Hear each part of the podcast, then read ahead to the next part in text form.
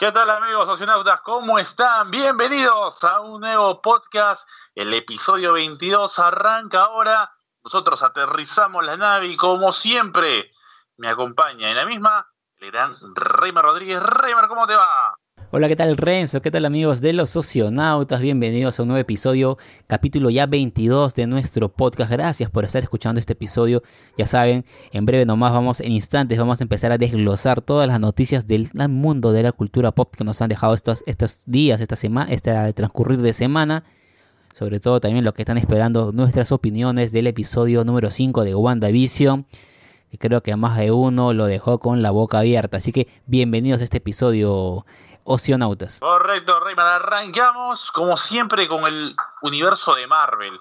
Y como siempre en estas últimas semanas, arrancamos con la serie que está de moda. ¿Cuál es? Nada más y nada menos que WandaVision que estrenó el episodio 5 y la verdad que cada episodio nos lleva a otro hype uno tras otro. En el 4 ya nos habíamos hecho muchas ideas con, el tema de lo que estaba ocurriendo eh, con, Jimmy Woo, con quién fue eh, o quién es, mejor dicho, María Rambeau, que es personaje de Geraldine dentro del, mundo Wanda, dentro de Westfield. Y ahora tenemos un otro tipo de visión, no lo del personaje, sino sobre la serie, eh, lo que es Wanda, la conciencia que tiene Wanda con respecto a lo que ha generado y por supuesto con eh, el último cameo al final del episodio que la verdad que a más de uno lo dejó helado. Remer, ¿qué te pareció en general este episodio número 5 de WandaVision? Me gusta mucho la dinámica que están entrando eh, a nivel de guion y a nivel visual también de intercalarnos el sitcom, la historia que está creando Wanda en su mundo paralelo, en su domo, su burbuja, como quieran llamarlo, y luego eh, que eh, y, visualmente se ve en ese formato de tele antigua que todos debemos, o bueno, los que estamos generalmente sobre la base 3 debemos recordar ese formato más cuadrado. Y cuando pasamos a la realidad es un formato más rectangular y ya en la pantalla vemos las barras negras arriba y abajo. Ese paso, ese cambio de apariencia visual a mí me, gusta y también el, el, hecho de que pasemos del sitcom a la realidad y nos van contando detalles, ¿no? Vemos en la serie desde el lado de Wanda, con toda su, su, realidad ficticia o manipulada, como quieran denominarla, y del otro lado de, de Sword, que está monitoreando con esta tele, con sus agentes, tratando de deducir ideas, y eso es lo que a mí más me ha gustado, aparte obviamente del cameo final, Renzo. Claro que sí, tuvimos muchas, muchas, muchas ideas, así que muchas cosas en, el capítulo, así que, bueno, eh, básicamente creo que de lo resaltante es lo que se vive afuera, ¿no? Ya dejamos de lado Geraldine, es, eh, es, ese, es, la capitana Rambo y, le, logra contactar con Wanda, ¿no? introducen un, misil tipo dron, logra eso atravesar y sale en, en, este nuevo panorama de la realidad de Wanda y ella sabe lo que está ocurriendo, sabe de qué se trata y logra sacarlo del, camino de, de, Westville y, sale del mismo domo la realidad y enfrenta a todos. Y habla de, muchas cosas como que lo que veíamos mencionando en el capítulo pasado, por ejemplo, lo que es que la tristeza de no tener al hermano, al novio que, fue visión, con vida, pues los ha creado aquí en, este, universo donde Visión está con vida, donde tiene una familia con Visión, donde tiene dos hijos, los gemelos, y es feliz con esto, eh, quiere que ese sea su mundo, y él me dice, yo no le hago daño a nadie. Claro, es cierto, siempre y cuando ella crea que lo que está a su alrededor es normal, todos son cómplices de lo que, que viene ocurriendo. Y en este capítulo también vemos que eso en realidad no ocurre, ya que cuando Visión va al trabajo, llega un correo eh, donde hablan de lo que está ocurriendo con, el universo de Wanda, el universo creado, o el mundo de Wanda creado. La anomalía pues, Maximoff le denominó, denominaron. Y notamos que en realidad todos los demás están entre poseídos y conscientes de lo que está ocurriendo pero que en realidad ninguno es partícipe o quiere que, pase algo de lo que ya están viviendo en ese momento.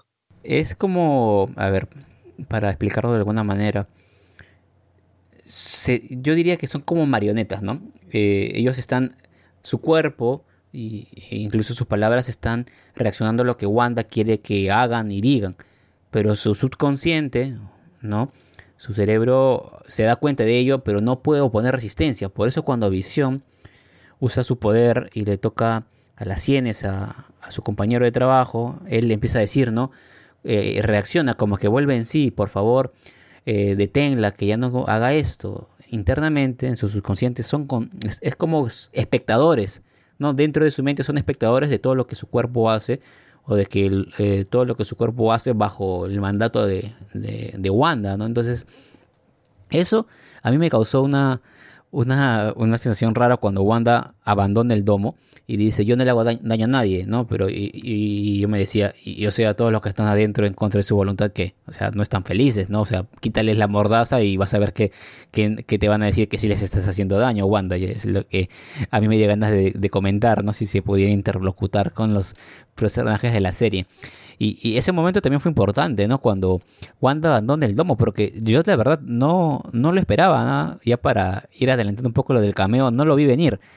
Eh, yo pensaba que de repente iba a salir el, el, digamos, el otro miembro de SWORD que quedó hasta ahora perdido, el que luego en la realidad se ve como un hombre abejero. Pensé que iba a ser él, pero luego es Wanda que devuelve este dron y vemos una Wanda que no se anda en, con cosas. Cuando tiene que defender, entre comillas, su hogar, no se guarda nada. Fue muy directa, muy dura, eh, para dejar en claro eso, que ella ha decidido vivir esta realidad y que nadie eh, la piense detener porque ella no va a dar su brazo a torcer, va a defenderlo con todo. Tan es así que inmediatamente hace uso de sus poderes y manipula a los hombres de Sword que la estaban apuntando. Yo también me entre mí decía, ¿para qué la apuntan si ya saben qué poderes tienen? No creo que las armas le vayan a hacer mucho daño a Wanda les manipula la mente y logra hacer que le apunten a su jefe. luego evidentemente lo hace no con la intención de matarlo, simplemente para que eh, queden distraídos mientras ella se reincorpora a su realidad. Y eso sí fue algo fuerte que no, que no lo vi venir, Renzo. No sé si tú tenías en mente por ahí que vaya a ocurrir que Wanda abandone su domo. No, la verdad que no. Que, que salga el domo. yo desde un principio creí que vive su realidad, pero vive con tanta tristeza que no es consciente de lo que pasa alrededor. Y ya con esto queda comprobado que sí, ella quiere hacer esto. Ahora, si está impulsada por un ente, por algo aparte de lo que ya hemos visto, no lo sabemos. Pero a priori, a falta de cuatro capítulos para el cierre de esta primera temporada, eh, notamos eso, ¿no? Que Wanda es consciente de lo que ha hecho y ha provocado esto con el simple hecho de que quiere la vida soñada, la vida que no tiene en realidad. Eh, entonces, en base a eso, crea esto. Y, el, lo segundo, más importante, que tuvimos en el capítulo fue lo que pasó al final, porque Visión parece darse cuenta de lo que está viviendo, que no es real, que algo ha pasado con él y tiene una discusión con Wanda. Una pelea marital ahí, ¿no? No sabe, claro, eh, y, Visión no sabe exactamente qué está pasando, ni siquiera Visión es consciente de, su realidad, que él está muerto. Eso es lo que a mí me llamó la atención, Renzo. Eso es lo que a mí me llamó la atención. Cuando, sobre todo cuando comentábamos que manipula a Norm, yo empecé a dudar porque si supuestamente solamente eh, ya está muerto y es el cadáver manipulado, ¿cómo es que el cadáver manipulado puede tener una especie de, conciencia y empezar a dudar de lo que está viviendo, ¿no? Yo lo entendería de las otras personas porque son seres vivos y su conciencia vive, pero Visión está muerto. ¿De dónde salió esa duda, ese cuestionamiento de lo que está viviendo de un cadáver? Eso es lo que a mí me llamó la atención. De alguna manera, de repente, no es, es Wanda logró darle vida sin la gema de la mente o replicó la gema de la mente o con algún conjuro y realmente esta visión está vivo y por solamente que no recuerda su pasado como lo, dice en un momento. ¿Tú crees eso, Renzo? No recuerda su pasado, es cierto, pero lo que también hay algo importante que tenemos que saber. Visión nace, eh, es cierto, de la gema de la mente, del arca de tejidos creada, que buscaba Ultron crear y, te, y termina dándole vida a Thor, a, Visión. Pero hubo un elemento también que tiene que ver con la creación de, Tony Stark y Bruce Banner, el cual fue fusionarlo con Jarvis, la inteligencia artificial que acompañó a Iron Man en, la, en las primeras películas y luego pues de la fusión con de, esta película de eh, La Era del Tron termina siendo parte de, de, de, Visión. Incluso la voz de Jarvis es la de Visión. Eh, no sé si por ahí tendría algo que ver, quizás eh, no tenemos a Visión, pero tenemos a Jarvis nuevamente, quizás en el UCM se me ocurre, por decir alguna que otra cosa.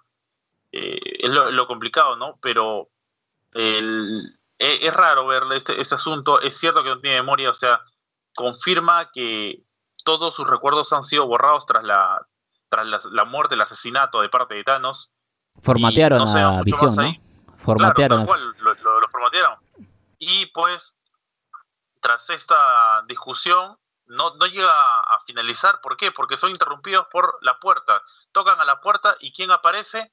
Nada más ni nada menos que Pietro, el hermano de, de Wanda. Ahora, si bien es cierto, eh, lo hemos visto a Pietro, Pietro muere asesinado por Ultron. No por lo vio venir. Hawkeye, no lo vio venir, esos disparos.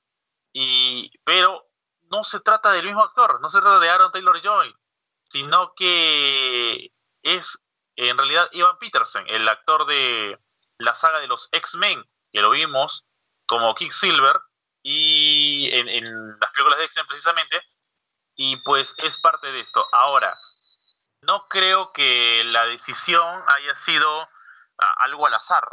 Eh, no me parece que, ah, no, no pudimos contratar al otro actor y traemos este que hace el mismo personaje. No me parece que, que sea una cuestión así. Eh, si bien muchos se preguntan qué pasó con el, con el tema del actor eh, del UCM, que ahora es el de X-Men, creo que ya con esto vamos dando otro vistazo más a lo que va a ser el tema de los multiversos.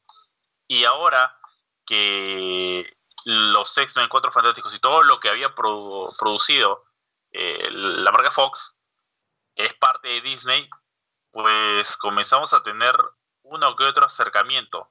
Ya lo tuvimos en Spider-Man From Home, eh, con ese cameo con JJ eh, tras revelar quién era eh, Spider-Man. Y ahora tenemos este cameo que podría dar un salto de dimensiones, ¿no? El Silver vivo de los 90 en precisamente una época noventera de WandaVision. Exacto, es un cameo que yo revisaba las redes sociales ha generado innumerables teorías. La que más resuena es la de este apertura al multiverso entre franquicias y por ahí algunos empiezan a especular que van a empezar a llegar algunos eh, mutantes del universo de este eh, donde nacía o donde pertenecía este Quicksilver van a empezar a llegar al UCM, algunos empiezan a especular de que vaya a aparecer Michael Fassbender como Magneto, teniendo en cuenta que en los cómics Magneto es padre de Wanda y Pietro. No creo que eso ocurra. Y los X-Men también es sí. el padre de Pietro. Sí, eh, incluso eh, se lo menciona, no literalmente, pero le dice eh, algo así como que su mamá se, salía con alguien que manipulaba los metales o algo así, ¿no? Eh, pero de verdad, les, les, soy sincero, no creo que eso se dé en, esta serie. No sé si sea futuro, pero si se da esto, sería una cosa de locos. Literalmente una cosa de locos. Otras teorías que han surgido es que tal vez este Pietro eh, es una alucinación. No sabemos si de Agnes, que se, hasta ahora se especula que es la bruja de los cómics, cómics Agatha Harness, y que digamos, de la reducción o de la simplificación de su nombre y apellido sale el nombre de la vecina Agnes. O tal vez de Mephisto, que es un personaje de los cómics que también se ha especulado que va a ser su aparición y podría ser producto de una alucinación de Mephisto que Wanda esté viendo a su hermano. Una teoría que me pareció interesante, y aquí hay que empezar a hablar, Renzo, queridos amigos oceanautas, de los gemelos. ¿no? Eh, que empiezan en el episodio sin poder dejar de llorar, eh, su papá sin poder hacerlos que dejen de llorar. Luego llega justamente la vecina Agnes y luego crecen hasta la edad de 5 años, se saltaron toda su eh, preinfancia. Estos bebés no creo que no aprendieron a gatear, sino de frente aprendieron ya a caminar y a hablar. Eh, luego tienen este incidente cuando adoptan a la mascota Sparky. Y luego vuelven a crecer, ¿no? Porque les dicen que no pueden tener una mascota hasta que tengan 10 años y de la noche, así en un instante, se vuelven de 10 años. Y luego cuando Sparky muere, que lo encuentra Agnes, mm, eh, había comido algunas plantas que aparentemente lo envenenaron, se ve una escena un poco extraña entre Wanda y sus hijos, ¿no? Ellos eh, estaban muy dolidos por la muerte del perrito con quien se habían encariñado en unas cuantas horas, que era lo que tenían con el cachorro. Y Wanda intuye que van a volver a crecer, ¿no? Y ella les prohíbe que crezcan porque eh, no deben huir del dolor. Hay cosas que no se pueden cambiar, no se pueden remediar como la muerte. Y creo que todos nos quedamos mirándonos y diciéndole a Wanda en la pantalla, ¿es en serio? Y lo que hiciste con visión que porque luego sus hijos le dicen, no, tú puedes revertirlo todo. Y ella dice que no. ¿Y por qué comentaba un poco el tema de los gemelos? Que ya sabemos que en los cómics son eh, Wiccan y Speed, ¿no? Uno con poderes este, como su madre, de manipular la realidad, y otro un velocista como su tío. Porque algunos intuyen eh, que como también en un pasaje del capítulo le preguntan por el hermano a su mamá y ella le dice que está muy lejos, intuyen que de repente los gemelos que ya han hecho gala de sus poderes pueden estar manipulando la realidad para que su madre vea a su hermano que ya les dijo que lo extraña o que lo hayan traído de algún lado. Eh, es una teoría que yo leí y me pareció interesante porque evidentemente tienen mucho poder estos pequeños y lo han demostrado para crecer de 5 en 5 años casi. Y no sé, estamos eh, esperando las siguientes semanas para ver qué se termina de, de, descubrir eh, lo que va a suceder. Otra cosa, Renzo, que también fue curioso con la aparición de Pietro es esta frase que dice Darcy, ¿no? Eh, en algunas traducciones salió como lo recastearon, lo cambiaron, en tono, obviamente, haciendo referencia al antiguo actor que interpretaba a Pietro Maximoff y ahora es interpretado por el actor de la franquicia de, los X-Men. Claro que sí, la verdad que queda, claro ese mensaje. Pero bueno, son cosas que, que vamos a ir averiguando viernes tras viernes y lo veremos eh, o iremos sabiendo algo más el próximo episodio. Pasamos a las noticias, porque Don Chile ha confirmado que va a aparecer de nuevo como el capitán James Rout, War Machine, en la serie The Falcon and the Winter Soldier. Vuelven todos, por ahora se habla que también habría un cameo de Chris Evans. ¿Tú crees que llegue a darse eso, Raymar? Podría ser si es alguna especie de flashback o imaginación, un sueño donde converse con el con el Cap, ¿no? Con, en, esta serie. Podría ser, y como comentario hoy vi en, en internet solamente ese fragmento de la película de Endgame cuando están peleando Iron Man, Thor y Capitán América contra Thanos y luego se abren los portales. Qué fabulosa escena qué fabulosa escena verlos a todos juntos. Y de repente, no sé, pues producto de. No sabemos si del dolor o, o de alguna conexión que haya quedado abierta en algún portal, alguna herramienta, no sé, tecnológica, vayan a tener esta comunicación y, ello demande el cameo de Chris Evans para que aparezca y, se comunique con, War Machine. Claro que sí, bueno, vamos a, esperar que ocurra. Es una serie que también ya llega dentro de poco por la plataforma de Disney Plus. Eh, lo que va a ser The Falcon and the Winter Soldier. Marvel ha anunciado, esto trata con los cómics, Fantastic Four Life Story, la cual tomará la misma premisa que Spider-Man Life Story. Nos narrarán lo que pasaría si la primera familia de Marvel envejeciera en tiempo real. Va a constar de seis números y será escrita por Mark Russell con el arte, los dibujos de Sean Saxe. Esto con respecto a los cómics. Además, pasamos de nuevo a las películas hay rumores que indican que se ha visto nada más ni nada menos que a Willem Dafoe en el set de Spider-Man 3. Hablamos la semana pasada, en el capítulo pasado, mejor dicho, sobre el Duende Verde, que no ha aparecido hasta ahora en el UCM. y el actor que interpretó al Duende Verde en la franquicia de Andrew Garfield, bueno, franquicia para dos películas es mucho decirle, eh, que dijo que no haría de nuevo ese papel, bueno, ni afectaba en realidad a lo que, a lo que había mencionado. Pero ahora decir que Willem Dafoe aparece en el set es volver a tener al Duende Verde, sería una cosa espectacular. Si es que ya no ha metido harto hype lo que va a ser Spider-Man 3 Remake. Yo creo que están escuchando el podcast de los socionautas, la gente que trabaja en Marvel, ¿ah? porque tú lo mencionaste, el episodio anterior, una de las cosas que hablamos era de que si iban a aparecer al Duende Verde, no nos molestaba el hecho de que no aparezca el Duende Verde de la saga de, de Andrew Garfield, más bien si se animaban a traer un Duende Verde que sea Willem Dafoe de la saga de Tobey Maguire. Y ahora estas semanas, estos días salió el rumor, por eso digo, creo que nos están escuchando, así que voy a creer que es así, que nos están escuchando. Así que, queridos amigos, productores, directores, eh, ejecutivos de Marvel, háganos caso, metan a Willem Dafoe en, en Spider-Man 3 y eh, revienten el internet el día que estrenen Spider-Man eh, en, la, en las películas, en, en, las pantallas que correspondan. Ya no sé si es streaming o cine, pero bueno. Y en cuanto a los cómics que has comentado sobre los cuatro fantásticos, ojalá sea un buen número. Pero ya que hablabas de los cuatro fantásticos, ojalá pronto también nos tengan novedades sobre cuándo van a incursionar en, el UCM, ¿no? Claro que sí, ya, tuvimos el primer vistazo a lo que sería o es un X-Men de esa franquicia. Falta determinar lo que va a pasar con, con los cuatro fantásticos. Bueno, vamos a dejar las noticias de Marvel allí nos vamos a la otra vereda, la del mundo de DC. Zack Snyder Justice League, la Liga de la Justicia de Zack Snyder, oficialmente ha obtenido la clasificación R debido a la violencia gráfica y lenguaje explícito que contiene. Como bien saben, esta película tan, tan esperada va a llegar en quincena de marzo por la plataforma de HBO y algunos lo verán de forma legal y otros tendrán que buscar ciertos mecanismos para ver aquella película, Rayman. Efectivamente, van a tener que buscar alguna manera de cómo verla, porque yo no creo que haya fanático de los cómics de DC o de la Justice League que quiera perderse ese, ese estreno. Y ya lo venimos reiterando semana tras semana, siempre hay que comentar de esta serie, perdón, de esta película.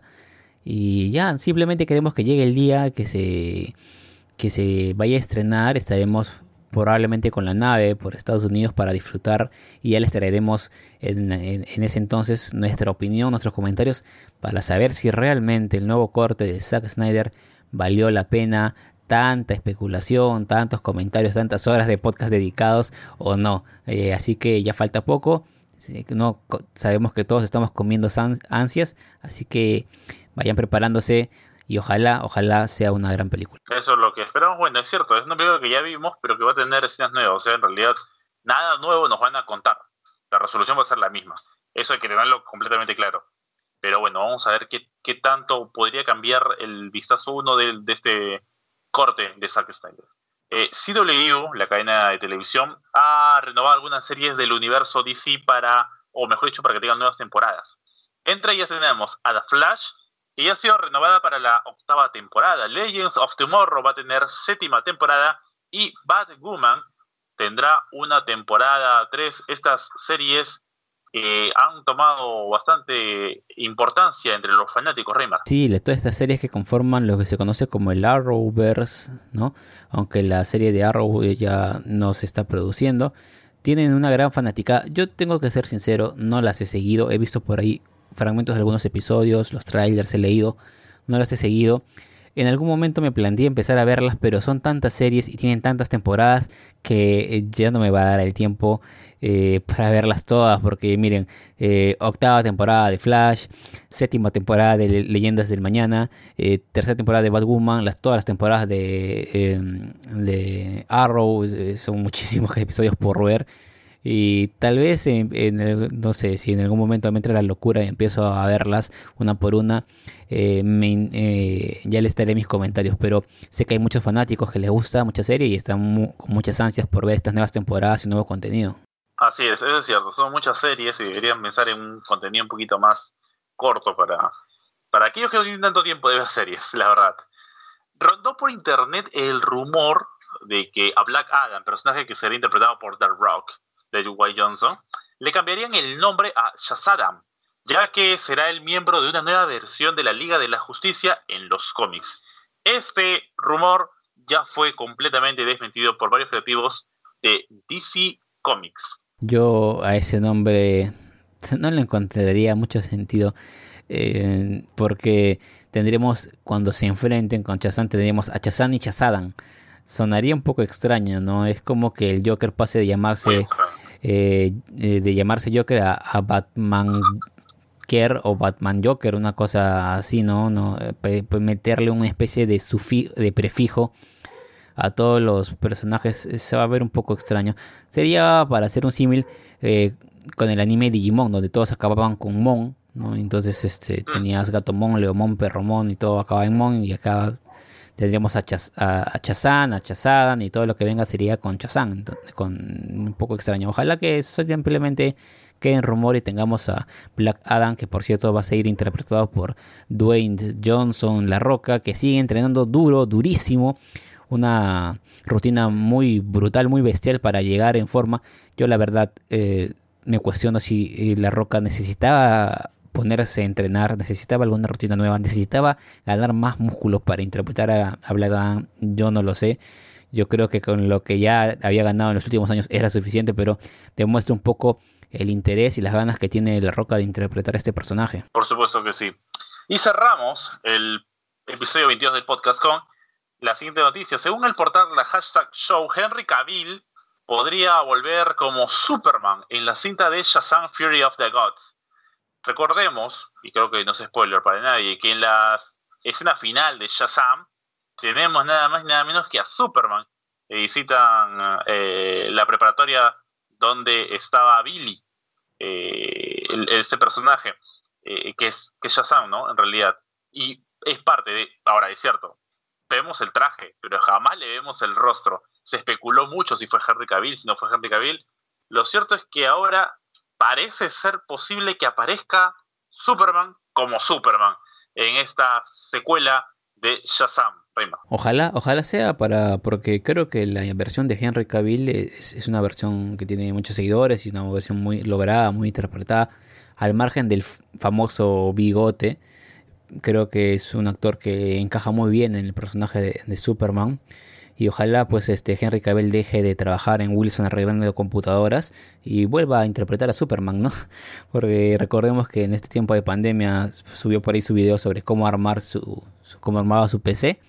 Creo que estaba un poco caído de, filmografía y ojalá pues le, den una oportunidad en, en, en, Shazam. Perfecto, Reymar. De esta forma, amigos de Oceanautas, llegamos al final del capítulo 22. Espero que lo hayan disfrutado. Nosotros comenzamos a calentar la nave porque nos vamos a viajar por todo el universo en la, semana entrante, pero no sin antes recordar las redes sociales de los sesionautas, Rima. Exacto, y antes de recordar las redes sociales, también les tengo una recomendación. El episodio pasado les recomendé la serie de Lupin.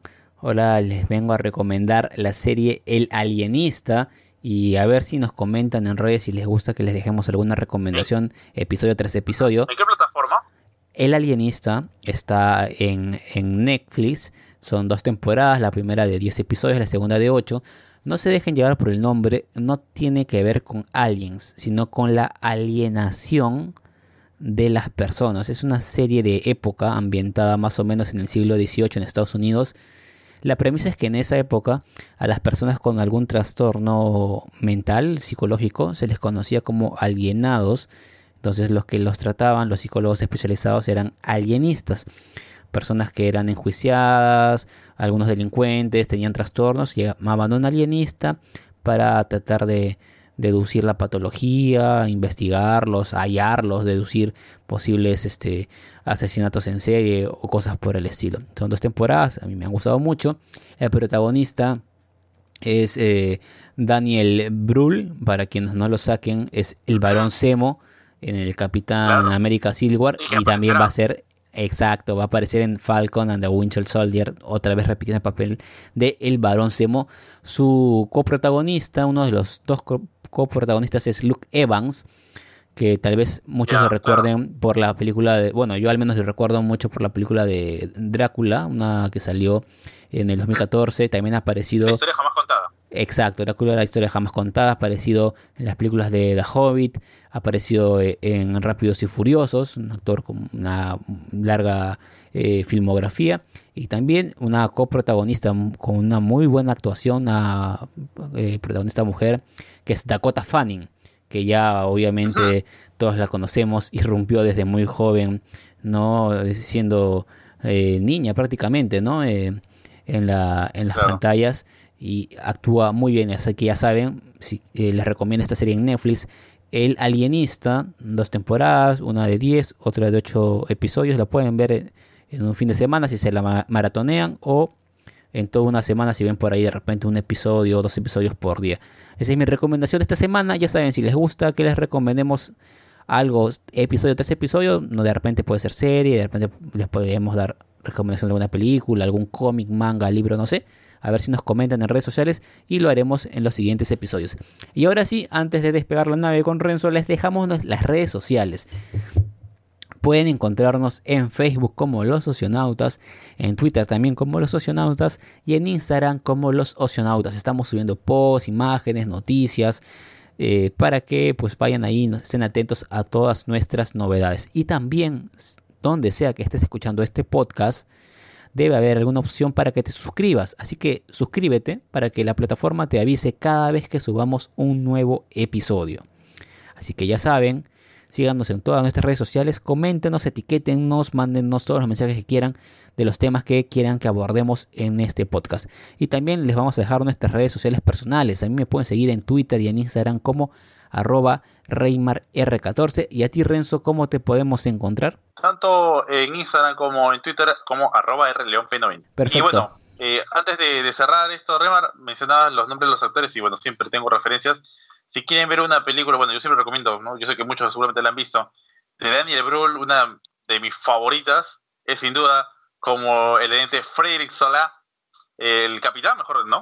Eh, Bastardo sin Gloria, ¿no? Una de las películas que realmente siempre que hago zapping y la encuentro, bueno, no hay forma, ¿no? La, la, tengo, la tengo que ver, eh, sin duda, esta película. Y bueno, el último que recuerdo de Dakota Fanning es como la pelirroja, la novia de Charles Manson, quien, quien hace el personaje de Charles Manson en realidad, en Eras una vez en Hollywood. Si, sabe, si quieren conocer un poco del mundo tarantino, vean la película y luego lean la historia real de lo que ocurrió tras los asesinatos de Sharon Tate, eh, o el asesinato, mejor dicho, de Sharon Tate, allá por el año 67. Bueno, ahora sí, arrancamos la nave, siempre tenemos que dejar algo de cine, ¿no? No solamente el mundo friki nos, nos, envuelve, sino también un poco de todo.